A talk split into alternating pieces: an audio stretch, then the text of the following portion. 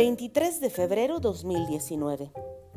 Hace unos días, por ahí de las tres y media de la tarde, se me llegó el tiempo de lavar los trastes y limpiar la cocina después de la comida. Busqué en Spotify alguna playlist que me sirviera de fondo musical para tan emblemática y productiva actividad. Decidí reproducir, musicalmente hablando, a los Cumbia Kings para tallar los platos con ritmo y rociar el desinfectante al compás de ¡Cucú!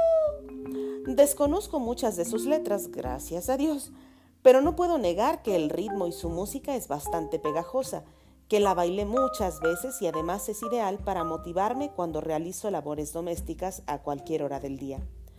Pasaron algunas canciones por mis oídos, pasaron algunos vasos, platos y cubiertos por mis manos, mientras bailaba poquito moviendo los pies o marcando el ritmo con la cadera. Aleatoriamente comenzó una melodía que me pareció muy familiar. Puse atención a la letra, un rap en inglés cantado por A.B. Quintanilla dedicado a Selena, donde la esencia es pedirle a su madre que no llore. Y yo seguía tratando de recordar el nombre u origen de la melodía de fondo.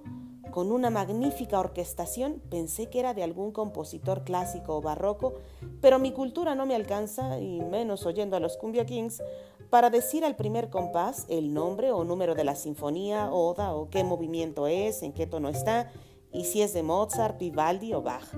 Ojalá y un día. Ajá. En serio me preocupé. Pues qué canción es que me suena tan conocida. Me disociaba escuchando la letra en inglés, la orquesta de fondo y de repente sale de mi boca con una emoción encarnada la letra de la melodía. Iluminada y eterna, enfurecida y tranquila como una alfombra de hierba, ibas volando dormida. Déjame llorar.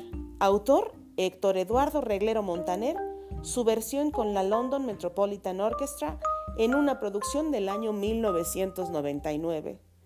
Ya me la desgraciaron.